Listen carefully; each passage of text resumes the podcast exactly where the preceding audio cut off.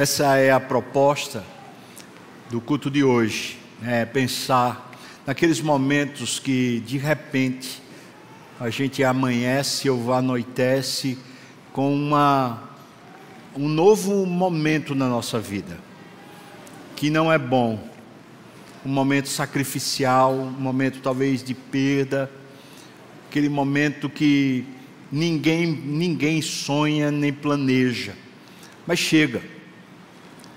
E esses momentos, muitas vezes, são os momentos em que Deus está nos chamando a sacrificar alguma coisa que, por definição, tem que ser preciosa, porque senão não é sacrifício. Se não for precioso, então é simplesmente entregar como a gente entregaria qualquer coisa. Mas as coisas que realmente são valiosas para nós, quando somos chamados a entregar, elas são um sacrifício. E nós vamos olhar na história de Abraão, o momento que ele é chamado por Deus, de repente, sem nenhuma, nenhuma insinuação anterior, ele é chamado por Deus para sacrificar o seu filho Isaque. Isso está lá em Gênesis capítulo 22. Nós vamos ler dos versículos 1 até o 19. E diz assim: Depois dessas coisas, pôs Deus Abraão à prova e lhe disse: Abraão, e este lhe respondeu: Eis-me aqui. Acrescentou Deus: Toma o teu filho, o teu único filho Isaque, a quem amas, e vai-te à terra de Moreá. Oferece-o ali em holocausto. Um parêntese: holocausto é uma oferta substitutiva pelo pecado, uma oferta que tem que ser queimada. É como se Deus estivesse dizendo: Olha, agora eu vou cobrar o seu pecado na vida do seu filho. Vou substituir você pelo seu filho. Oferece ali seu filho em holocausto, sobre um dos montes que te mostrarei. Versículo 3. Levantou-se, pois, Abraão de madrugada, e tendo preparado o seu jumento, tomou consigo dois dos seus servos e a Isaque, o seu filho. Rachou lenha para o holocausto e foi para o lugar que Deus lhe havia indicado. Ao terceiro dia, erguendo Abraão os olhos, viu o lugar de longe e então disse aos seus servos: Esperai aqui com o jumento, eu e o rapaz iremos até lá, e havendo adorado, voltaremos para junto de vós.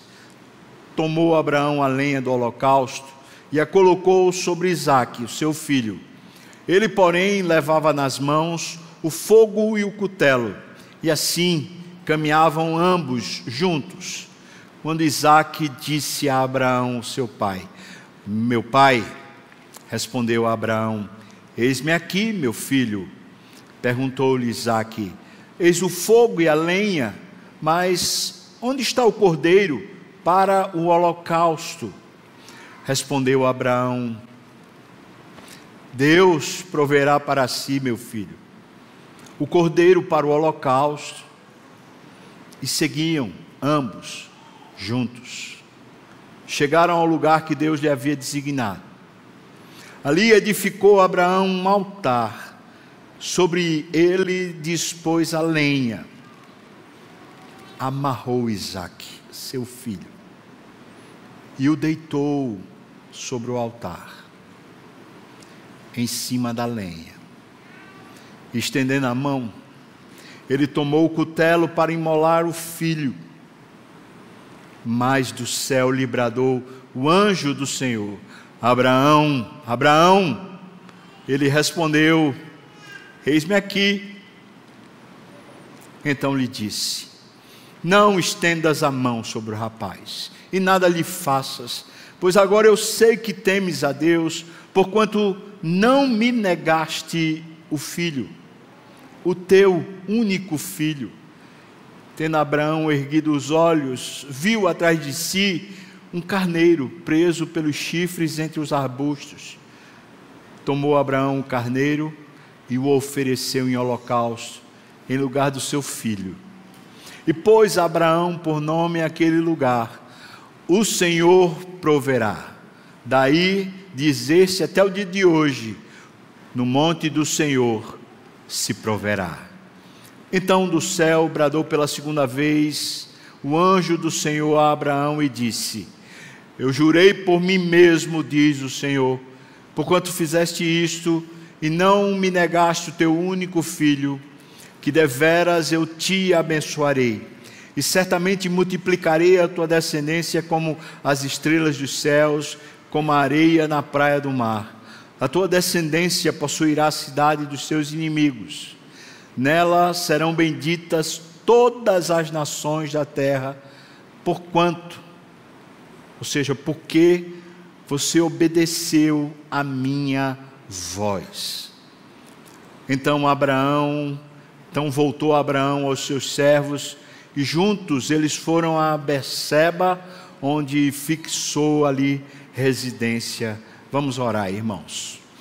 Meu Deus, ajuda-nos aqui, Senhor, a sermos fortalecidos no amor pelo Senhor. Enche-nos com um coração cheio de calor, de amor pelo Senhor, Pai. Abre os nossos olhos para entendermos a maravilha da tua lei. Eu te peço isso no nome de Jesus. Amém e amém.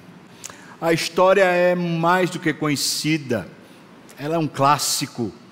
Essa é uma grande história e ela é maravilhosa justamente porque trata daquilo que é incongruente. Ninguém consegue explicar como um pai vai sacrificar um filho. Ainda mais quando a gente olha para um Deus que é é amor. Não é só amoroso, ele é a própria definição de amor.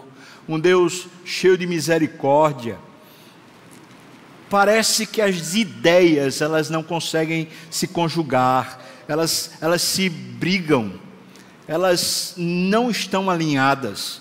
Esse Deus amoroso pede sacrifício dessa monta para gente que ele chama de amigo, gente que ele ensinou a caminhar pela fé, o pai da fé. Como é que pode? Essa história é tão preciosa, justamente por causa disso, porque faz pessoas que são amigas de Deus, como você, como eu, pensarem sobre a sua própria história. E por que às vezes Deus põe a gente contra a parede, dizendo: olha, está na hora de você sacrificar o que lhe é precioso, entregar que as coisas que a gente não tem, não tem condição natural, não tem como entregar. Mas a gente termina entregando, pelo menos isso que acontece. Abraão vai e entrega. Para iniciar esse sermão, quero contar aqui a história, uma parábola que foi contada por John Newton, aquele que escreveu Amazing Grace. Ele conta uma parábola de que naquele, naquele tempo lá, uma pessoa recebeu, foi chamado para receber uma herança numa cidade relativamente próxima. Então ele preparou sua carruagem e foi a carruagem conduzida pelos cavalos, até que chegou num momento lá na estrada, a roda quebrou e ele não conseguia mais continuar na carruagem. Então ele desce e começa a chutar a areia, chutar o chão e vai reclamando em direção à cidade, chutando o chão e dizendo: A minha carroça quebrou, a minha carroça quebrou, a minha carroça quebrou e vai chateado. John Milton, quando escreveu essa história, essa parábola, ele estava exemplificando, diz ele, a própria vida dele. A gente recebeu uma herança enorme a gente poderia definir essa herança como sendo o próprio Deus. Nesse sermão eu vou falar de uma série de benefícios que vem. Mas só imagine isso: nós recebemos o próprio Deus por herança. E um dia, estamos caminhando para lá, nós vamos chegar à santa cidade, para habitarmos de uma forma que ainda não conhecemos com Deus. E isso será a plenitude de tudo. Nós estamos ganhando, já chegando perto de uma grande herança. Mas de repente, aqui na terra, a roda quebra. A gente tem que saltar daquilo que a gente já tem.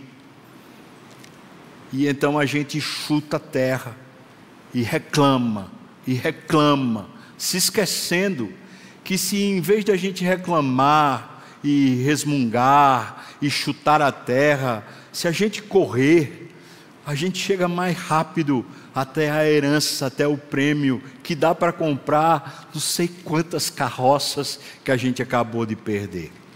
Essa história de John Milton, essa parábola, é para fazer a gente colocar perspectiva na vida. Nós nunca mais abriremos mão do maior tesouro.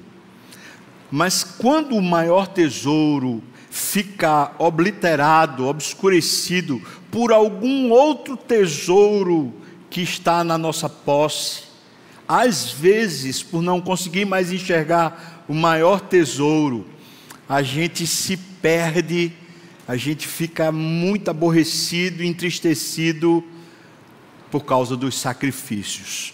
Você percebeu a história? A história, Deus, de repente, de repente, chega para Abraão e fala: Eu quero o teu filho. Deus é muito específico, único filho, Isaque, e ainda diz: A quem amas? Você percebeu isso? Os versículos 1 e 2 dão conta da, da direção que Deus está indo nesse momento da jornada de Abraão. Isso, irmãos, não é fácil, claro que não. Talvez a gente pense assim, mas Abraão já tinha muita experiência com Deus. E então fica o aviso: não é o fato da gente ser maduro e ter muita experiência com Deus que estamos livres das provas. Pelo contrário, Deus pode colocar a gente a qualquer momento na prova. Mas esses dois primeiros versículos já anunciam para nós um dos motivos porque Deus nos chama a sacrificar. E o primeiro motivo é esse: porque o sacrifício, quando nós vamos ao sacrifício, vamos sacrificar alguma coisa para Deus, nós somos ensinados a amar. O nosso amor, por mais que a gente queira amar e aprenda a amar, o nosso amor, ele é sempre em algum grau deficitário. A gente confunde possessão com amor, a gente confunde é, necessidade com amor. E muito, muitos dos nossos relacionamentos, sejam com pessoas ou sejam com as nossas posses, terminam se tornando para nós infeccioso, se tornando para nós uma corrupção. Quem vai avaliar isso? Quem pode medir para nós o benefício que os nossos relacionamentos nos causam? Deus. Deus certamente. O texto começa dizendo no versículo 1: depois destas coisas. Ora, a que a palavra está se referindo quando fala depois dessas coisas? Bom, pode ser ao contexto imediato ou pode ser ao contexto remoto.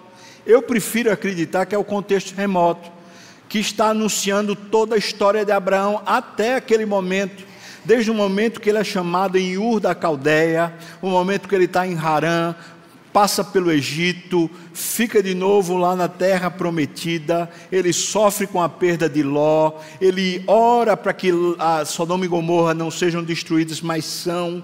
Depois Ló vai embora, perde a esposa. Todo esse processo de perda fez parte da jornada de Abraão. E ali ele foi aprendendo, até que chega um momento que ele faz a circuncisão, ele faz um pacto com Deus. Nesse momento, Deus diz: Olha, está agora na hora do seu filho chegar. Anuncia para ele a vinda do filho daí a um ano. ele já era amortecido de dias, a sua esposa já não tinha mais condição, e de repente, pá, chega o filho. Agora, provavelmente 14 anos depois que eles estão nessa novidade de vida, estão revigorados com o filho da promessa, agora que a história dele fazia sentido, finalmente chegamos ao tempo bom, finalmente eu estou vivendo um voo de cruzeiro, finalmente agora tudo está perfeito e em paz, finalmente. Passou a tribulação, passou a luta, finalmente. Depois dessas coisas, está se referindo a tudo que já foi alcançado a toda essa maturidade que Deus foi promovendo na vida de Abraão, à medida que as circunstâncias ruins e boas foram acontecendo. Abraão agora é um homem de fé, não é só um homem maduro de idade, ele é maduro espiritualmente. E aí chegou a prova.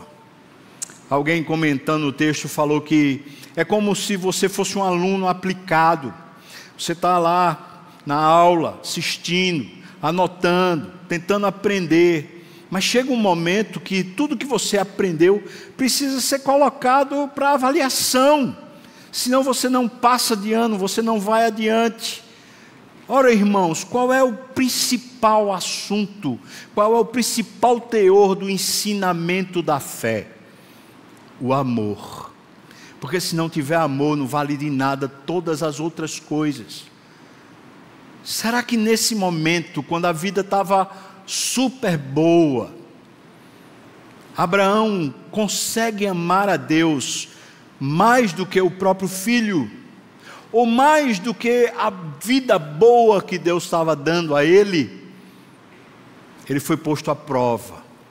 O que o sacrifício ensina para a gente? Ensina a gente a amar é através do sacrifício que a gente começa a avaliar o que é mais importante de verdade para mim. Deus, a minha relação com Deus, ou isso, essa pessoa, essa coisa que eu tenho que abrir mão. O amor precisa se posicionar é justamente aqui nesse momento que a gente, na direção do sacrifício, sendo impulsionados por Deus, nós decidimos que Deus é mais importante. Você percebe a, o valor disso, o quão precioso é isso? Deus, por vezes, Ele mesmo promove. Não é que ele simplesmente deixa acontecer, mas ele mesmo promove circunstâncias que são tão difíceis, elas são tão incongruentes, elas são tão dispares do que a gente vive.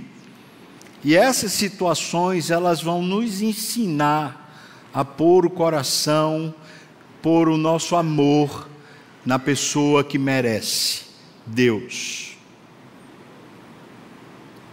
Amamos mais a Deus do que todas as outras coisas. Queremos mais a presença de Deus do que qualquer outra coisa.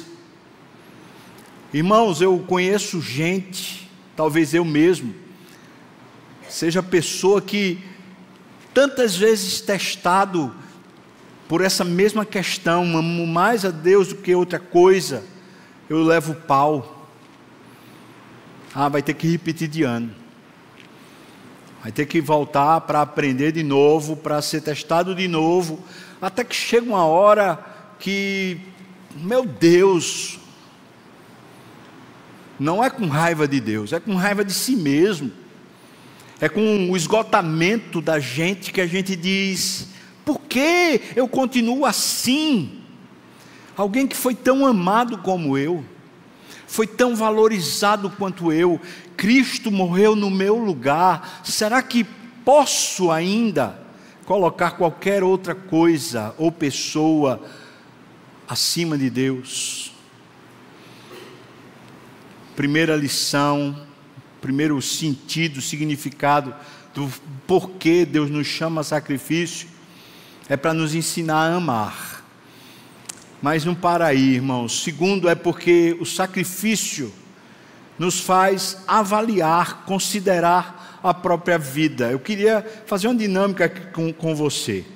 O versículo que vem logo depois, versículo 2, aí na parte B, observe os verbos que são usados por Deus.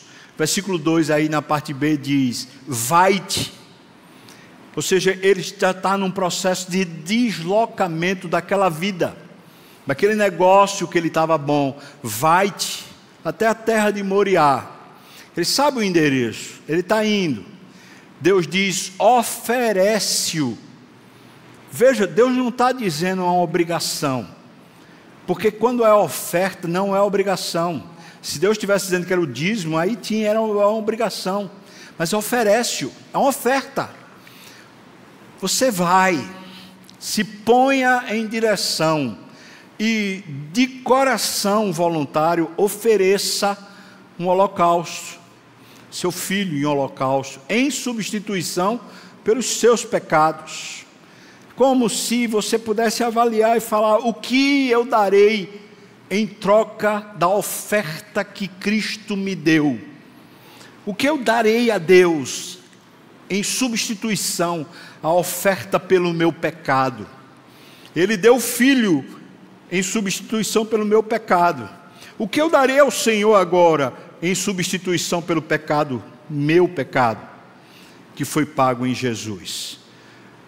O terceiro verbo parece o começo da história de Abraão. Ele diz: Para o lugar lá dos montes, um dos montes, que eu te mostrarei. O verbo te mostrar aqui, ou mostrar, tem a ver quando Deus chama ele de Harã, de U, e diz: Vai para a terra que te mostrarei. Ou seja, Deus está chamando ele para sair daquela vida já de voo de cruzeiro, de está tudo certo, está tudo bem, para uma vida como ela começou, pautada em Deus, no passo de Deus, na direção de Deus, na, no discernimento de Deus, na vontade de Deus, mas ofereça. Vá, ofereça e eu te mostro. Esses são os verbos. Mas agora observe os verbos de Abraão como uma resposta. Versículo 3 diz: Levantou-se, diz que foi de madrugada. É imediato essa ideia.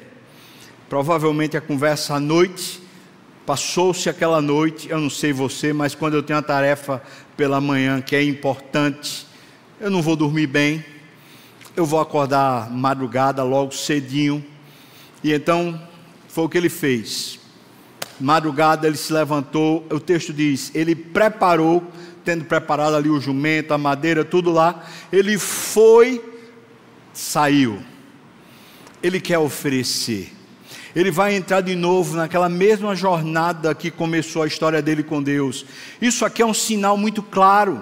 Abraão já está sinalizando com a sua postura, ele está sinalizando o seguinte: eu quero andar com Deus. Não é porque agora eu cheguei nesse patamar de vida que eu vou abrir mão de caminhar com Deus, não. Eu quero caminhar com Deus. O preço é perder, é sacrificar. Está tudo certo, Deus eu vou caminhar contigo. Então ele vai, ele prepara, ele vai ao lugar. Foi ao lugar que Deus havia indicado.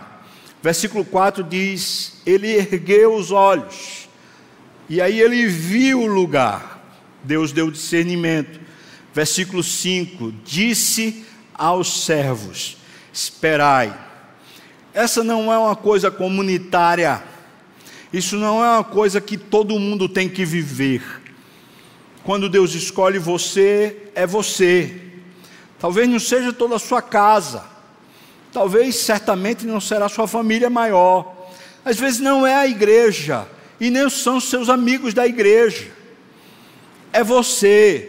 Às vezes não é ninguém da empresa, é você. Então, vou agora. Mandou os servos ficarem. Esperem aqui. Quem vai sou eu e o rapaz. Porque foi eu e o rapaz que foram, foi convocado para estar lá. nós iremos, mas veja, veja a confiança que está na maturidade que ele já tinha com Deus. Nós vamos adorar, é isso que nós vamos fazer lá. Deus pediu holocausto, irmão. Essa linguagem, eu sei, ela é técnica. E às vezes, porque é técnica, a gente passa despercebido. Deus pediu holocausto. Holocausto não era um culto. Holocausto era uma cerimônia sangrenta.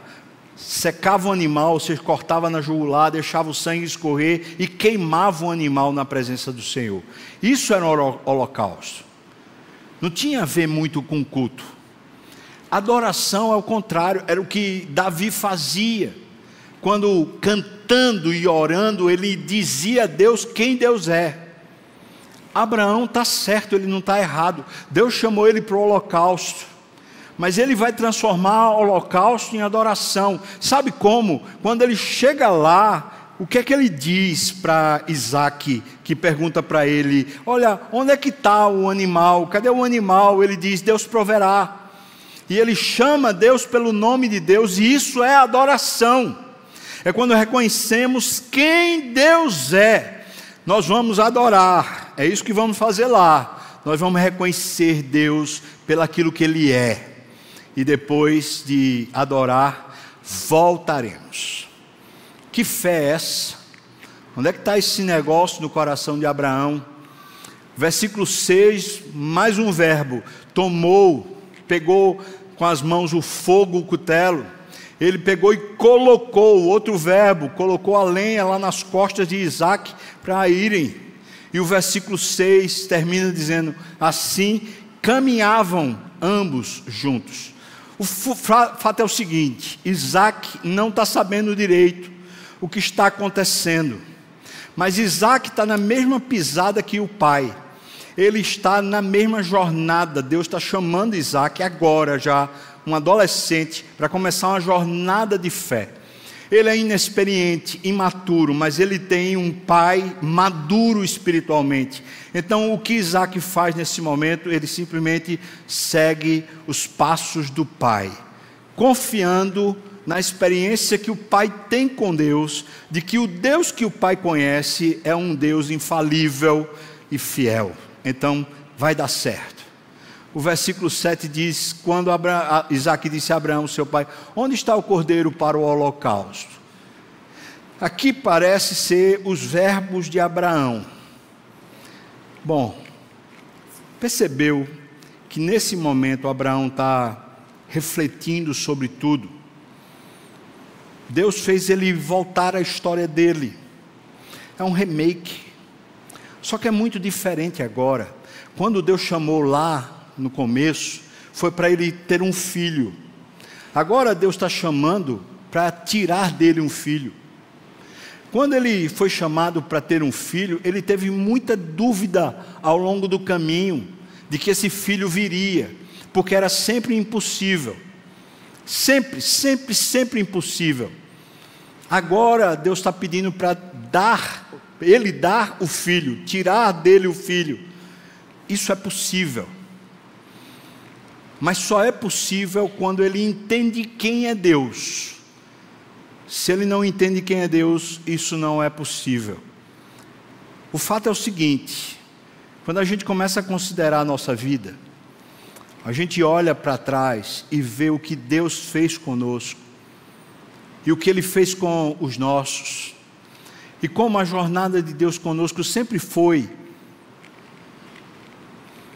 de fidelidade, e de bondade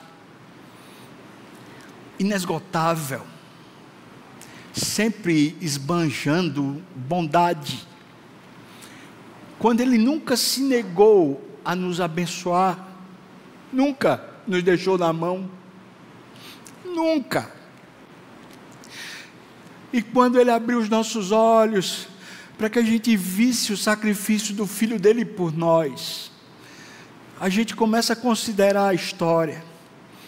Aquele sacrifício nos chama a uma vida de sacrifício. Ele disse para mim e para você: se alguém quiser vir após mim, o que é que tem que fazer, irmão? Dia a dia, dia a dia, alguém sabe? Dia a dia, vamos lá? Negue-se a quem? E? E? É difícil dizer, né, irmão? Tome a sua cruz e siga-me. Ele está considerando a vida. Deus está chamando ele para refazer os passos. E ele está refazendo. O versículo 18 diz para nós assim: Porquanto Deus falando a respeito de Abraão, para Abraão, porquanto obedeceste a minha voz. Essa palavra obedecer aqui significa consentir, concordar, atender a solicitação, conceder. Não é só um ato de obediência, é um coração que obedece. Por quê? Por quê? Hebreus capítulo 11, versículo 19, explica para nós por quê. Por que Abraão obedeceu, considerando, dizendo: Olha, eu concordo, eu estou nessa junto, era o coração. Por quê? Versículo 19, leia por favor, diz o quê? Por quê?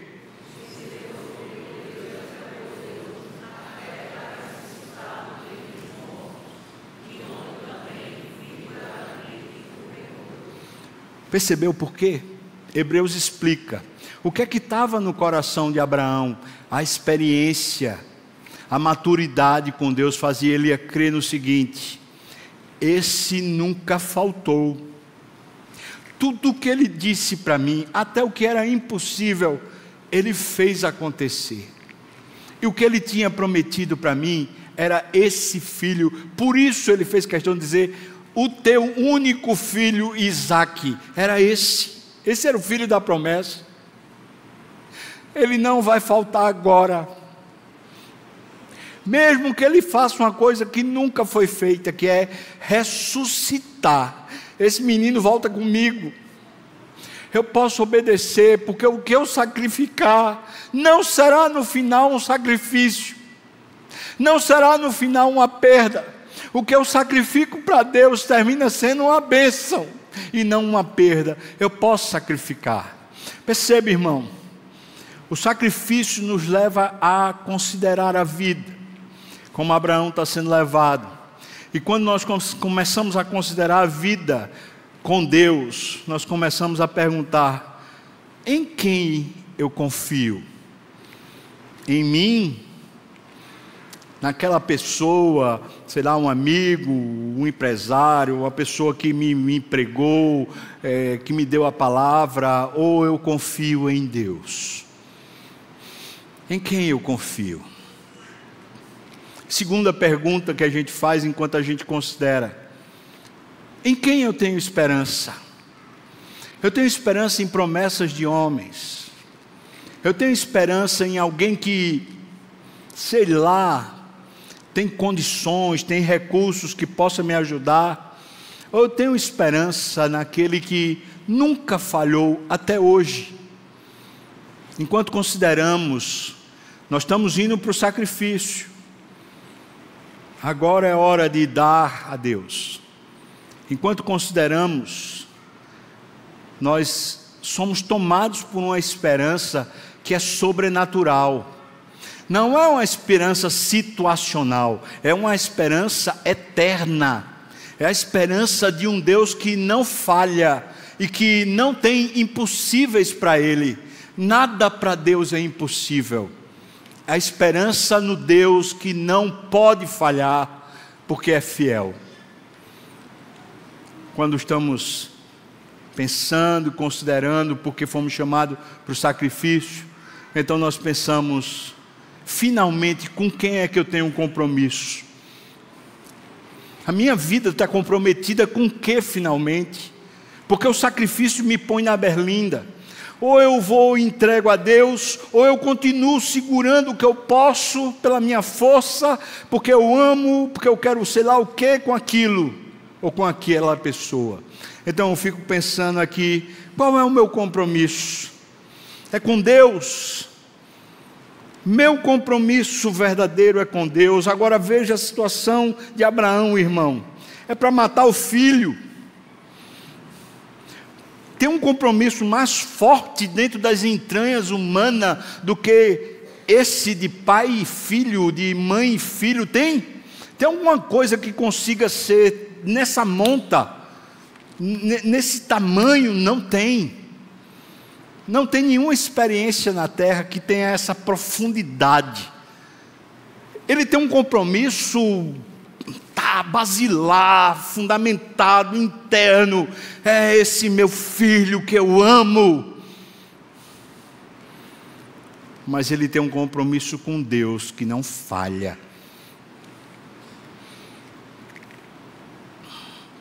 Onde é que eu estou comprometido? Quando nós somos levados ao sacrifício, ou somos chamados para sacrificar, então, está aqui o porquê. Porque o sacrifício faz a gente considerar a vida. E a gente tem que responder enquanto a gente está nessa quem eu confio? Em quem eu espero ou tenho esperança? E com quem eu estou comprometido finalmente na minha vida? Com quem? É Deus de verdade? Mas, terceiro ponto. Dois momentos nesse texto que são instingativos, pelo menos para mim. É o primeiro momento quando Deus diz: Abraão, isso você vai encontrar logo no primeiro versículo. E a resposta de Abraão é: Eis-me aqui. O verbo que é usado aqui no hebraico, rin, significa olhar. Quando esse verbo está conjugado, ele se chama paniel, que é olhei para Deus, olhei na direção de Deus, ou face a face com Deus, que é o peniel que a gente conhece. Pois ele está respondendo isso. Isso é impressionante para mim, irmãos. Deus chama Abraão, Abraão, e sabe o que ele responde? Eu estou olhando, Senhor, para ti. Mas depois, no versículo 11, o 11 diz assim: Mas do céu lhe bradou o anjo do Senhor, quando ele está com o cutelo para imolar seu filho. Então do céu o anjo diz: Abraão, Abraão, e sabe o que ele responde, irmão? Eu estou olhando para ti, eu não estou olhando para o meu filho, eu não estou olhando para a temeridade que vai acontecer, eu não estou olhando para mim, para o meu sofrimento, para as minhas forças esgotadas. Eu não estou olhando para ninguém, nem para nada, eu estou olhando para ti. Irmãos, quando, quando Isaac diz, pai, ou diz Abraão, ele não responde Rini, ele responde Ben. E a palavra Ben em hebraico significa filho, filho querido filho do coração. Ele não está dizendo para o filho, eu estou olhando para você, filho. Não. Ele está dizendo para o filho, você é meu filho. Mas eu estou olhando para Deus. Eu não perco de vista o meu Deus por causa daquilo que eu amo.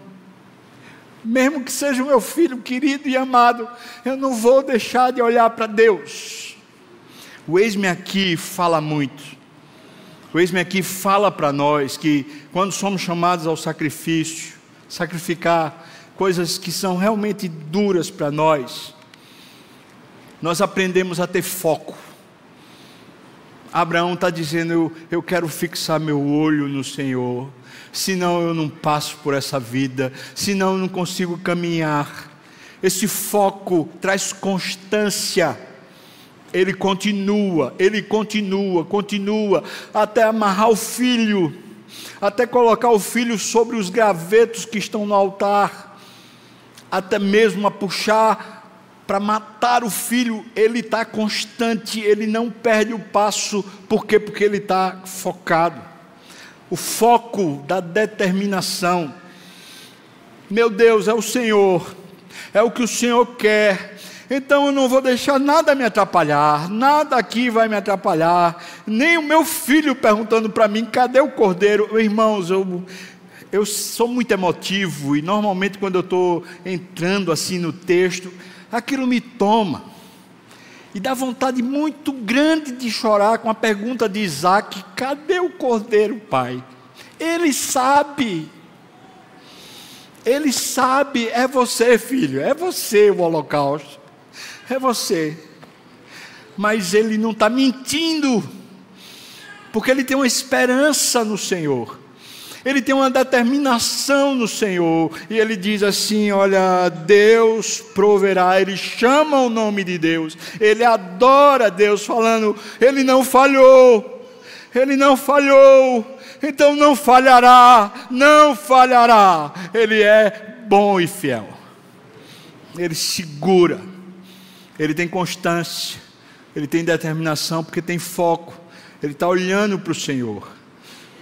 Isso gera integridade, gera uma percepção interna, uma construção interna, interior mesmo, de uma hombridade, de uma pessoa que está completa, que não está mais precisando de coisas aqui na terra para lhe satisfazer, para lhe preencher Abraão certamente está sentindo assim quando ele diz: Deus proverá para si o holocausto. Eu não preciso me preocupar. Eu não preciso ser tomado de apreensões, porque Deus proverá. Mas, em quarto lugar, irmãos, por que sacrificar? Por que Deus nos chama para sacrificar? Porque o sacrifício à medida que nós caminhamos para o sacrifício, nós somos libertos. Há uma mudança em nós. Nós nos desapegamos do que precisamos desapegar. Nós reagimos positivamente à perda. E isso faz a gente maior do que as circunstâncias. O versículo 14 diz assim: E pôs Abraão por nome, isso logo depois do, do, do sacrifício, por nome o lugar, o Senhor proverá. Daí dizer-se até o dia de hoje, no monte do Senhor se proverá. Agora, você sabe onde é o monte do Senhor? Bom, no Velho Testamento, o monte do Senhor é o lugar do templo que vem a ser Jerusalém. É o lugar da habitação de Deus no lugar da habitação de Deus, Deus proverá. Agora, eu pergunto, no Novo Testamento, na história da aliança com Cristo, onde é a habitação de Deus, irmão? Onde é? Aqui nesse santuário? Não. Deus escolheu habitar aqui.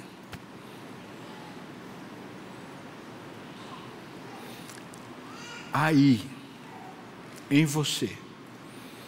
No monte do Senhor se proverá. Vai faltar, irmão? Você acha que vai faltar?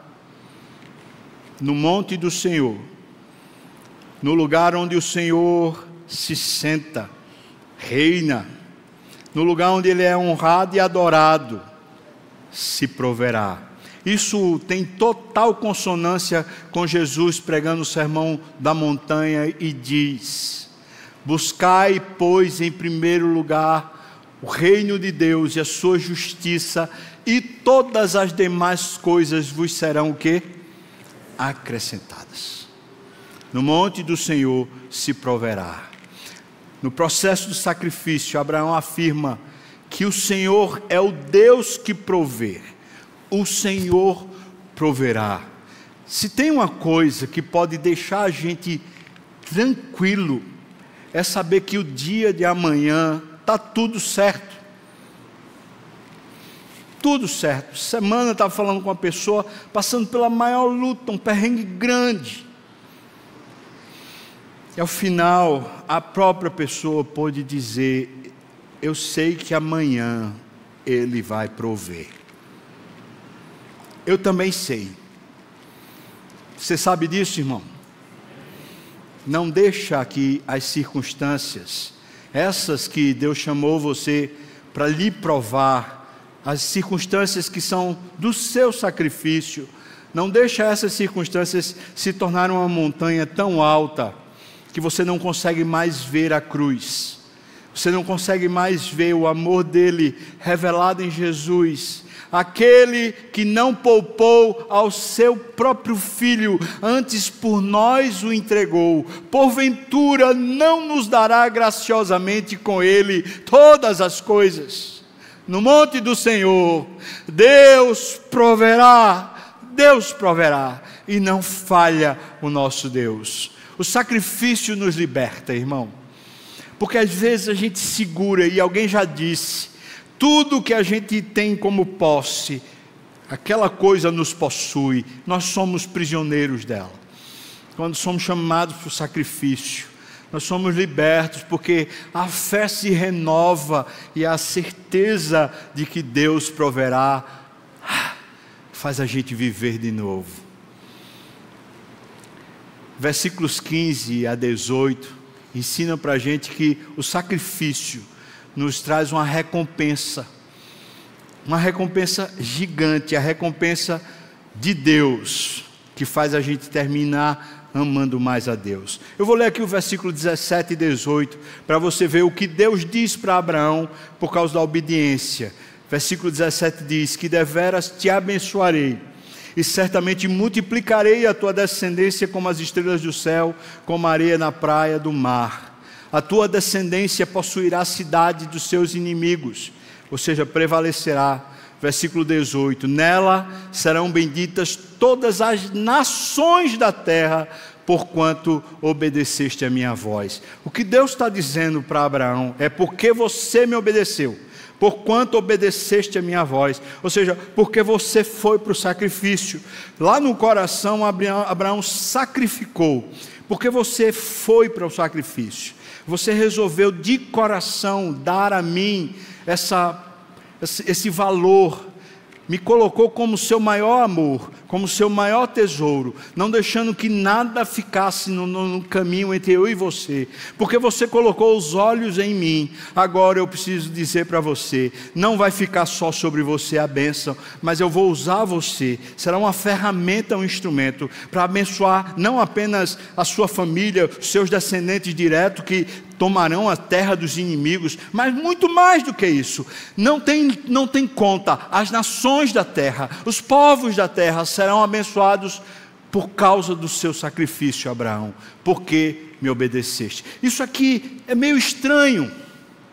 Meu Deus, por que que Deus ainda vai nos dar uma recompensa pelo sacrifício que fizemos, uma vez que nós só temos condição de sacrificar porque Ele fez o sacrifício primeiro, ou seja, a gente quando se sacrifica é quase como se a gente já estivesse tentando pagar uma dívida, mas quando a gente se sacrifica, Deus ainda dá recompensa como assim? Que é isso que está acontecendo aqui? Pois eu quero escandalizar você um pouco mais com essa, esse esbanjar do amor de Deus, com essa prodigalidade de Deus, essa coisa de Deus ser efusivo na sua graça e não se cansar.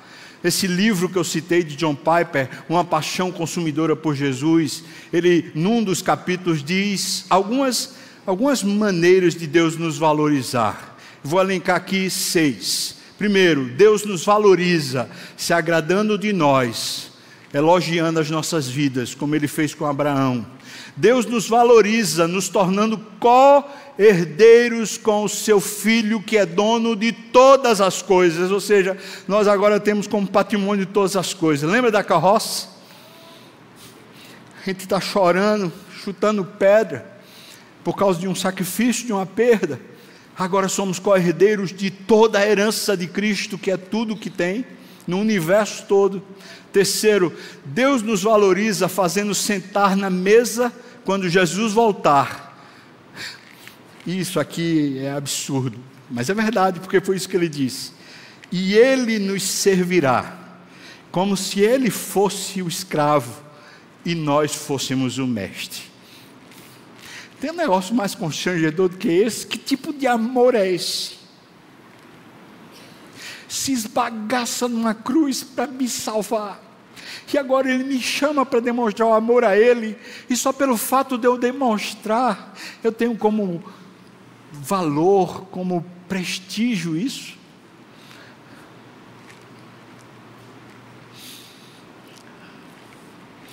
Quinto, Deus nos valoriza ao imputar valor em nós, esse valor que a gente não merece, e se regozijar em nós, por sermos para Ele a sua preciosa propriedade.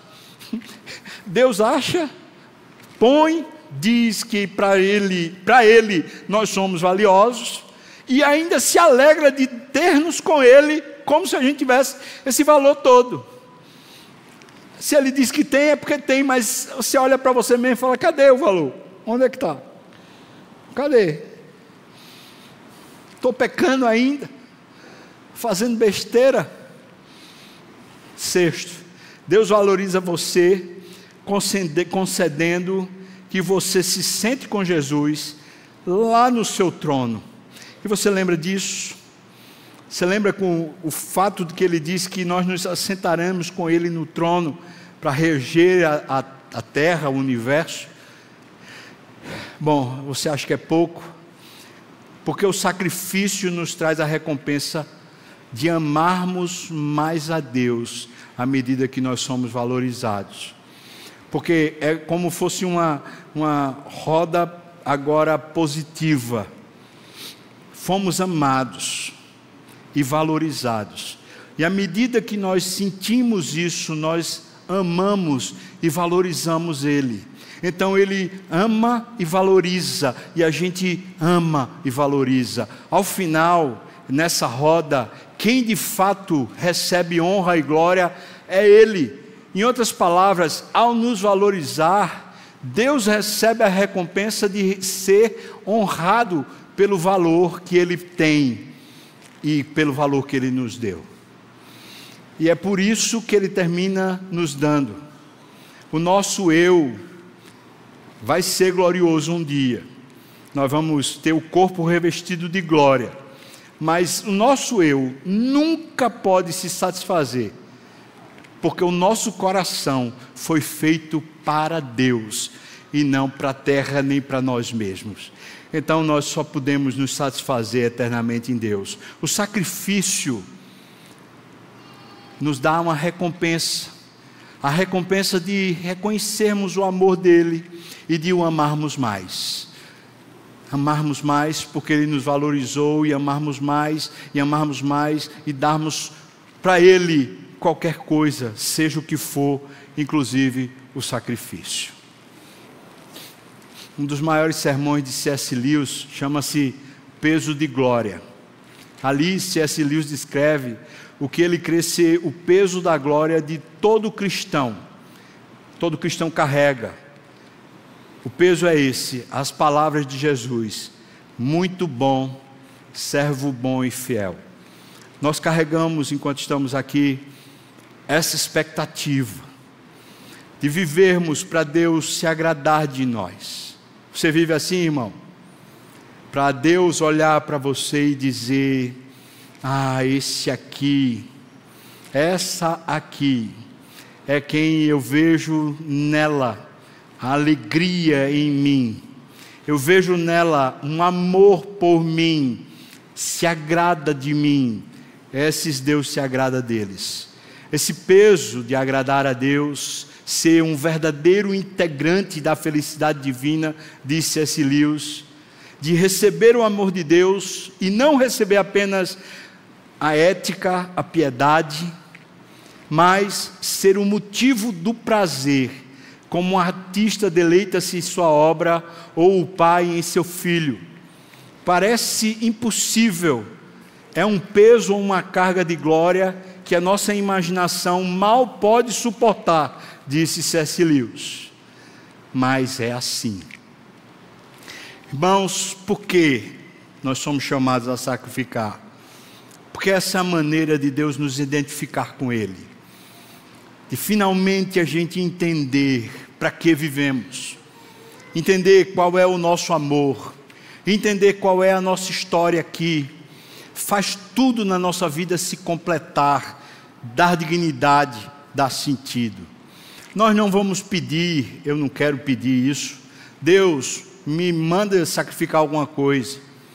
A gente não vai se voluntariar a sacrificar, e nem precisa. A única coisa que a gente pode oferecer, e isso pode ser oferecido já hoje, é o que Jesus disse se a gente quiser andar com Ele. Negue-se, tome a sua cruz e siga-me. Negar-se é uma definição fácil. É você negar a sua vaidade, seu ego. Negar esse falso eu que fica o tempo todinho chateado com a vida, porque ela não é do jeito que você queria que fosse. Negue isso. Negue esse self, esse impostor que vive em você, esse falso eu. Negue-se o si mesmo, negue. Mas tomar a cruz, muita gente entende errado. Tomar a cruz, muita gente pensa que é o sofrimento que a pessoa passa, de carregar uma carga, de carregar uma situação difícil. Isso não é tomar a sua cruz. A cruz para Jesus era obediência à vontade de Deus. A cruz para Jesus era o cumprimento do ministério dele na terra era ele completar o plano de Deus. Você só toma a cruz quando você diz para Deus: Eu quero viver para a tua vontade, Deus. Quando eu quero fazer a vontade de Deus, eu tomo a cruz. Quando eu digo para o Senhor, Deus, nem que seja o sacrifício, eu estou disposto a te obedecer, você toma a cruz. Isso você pode oferecer ao Senhor hoje. Você pode oferecer o negar-se a si mesmo. Não vou dar trela para esse impostor que habita em mim. E sim, Deus, eu quero viver para a tua glória. Eu quero viver para te agradar. Eu quero sim, Senhor, ser usado por ti. Eu quero completar, cumprir o plano que o Senhor tem para minha vida. Sim, a tua vontade. Essas duas coisas a gente pode se oferecer. Isso seria o sacrifício equivalente hoje ao que Abraão fez naquele dia. De muitas formas há uma equivalência aqui. Você está disposto a dizer isso para Cristo hoje? Sim, Senhor. Eu quero negar o impostor que habita em mim. Sim, Senhor eu quero fazer tua vontade, eis-me aqui, faz de mim um instrumento nas tuas mãos. Nem que eu tenha que morrer, nem que eu tenha que sacrificar qualquer coisa, eu quero, Senhor. Se você quer, fique de pé, eu também quero, e a gente vai orar junto, dizendo para Deus: Eu quero isso para a minha vida, Senhor. Amém.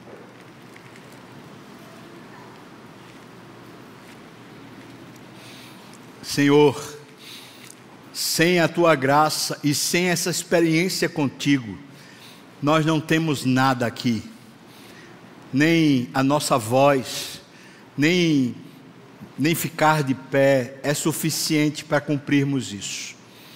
Por isso já te peço, Deus, aumenta a tua graça sobre nós, nos desperta espiritualmente, de maneira que o nosso amor por ti se encha avassaladoramente, Senhor Deus. Como um torrencial, inunda o nosso coração, Deus, de uma forma tal que estejamos tão apaixonados por Ti, que será um prazer fazer qualquer coisa para Ti, Senhor. Ajuda-nos, Senhor Deus, porque somos fracos, mas nessa fraqueza, e sabendo que o Senhor não falha, o Senhor provê, nós estamos aqui para te dizer, Pai, nós queremos viver assim, negando o falso, negando o ego, negando o si mesmo. Estamos aqui para dizer a Ti, Senhor, queremos tomar a cruz, o ministério, a vocação, o sentido da nossa vida, nós queremos fazer para Ti, Deus. Queremos ser usado por Ti, Senhor. Queremos nos entregar a Ti totalmente, como Jesus fez, morrendo naquela cruz. Toma-nos, Senhor, agora nas Tuas mãos. Levanta, Senhor Deus, quem está ao quebrado quem está abatido, meu Deus, recarrega essa pilha, essa energia. Senhor, incendeia o nosso coração, para sermos pessoas cheias do Teu Santo Espírito, Pai. Te amamos, mas ainda é muito pouco e queremos te amar absurdamente mais, Deus. Clamamos isso no nome de Jesus.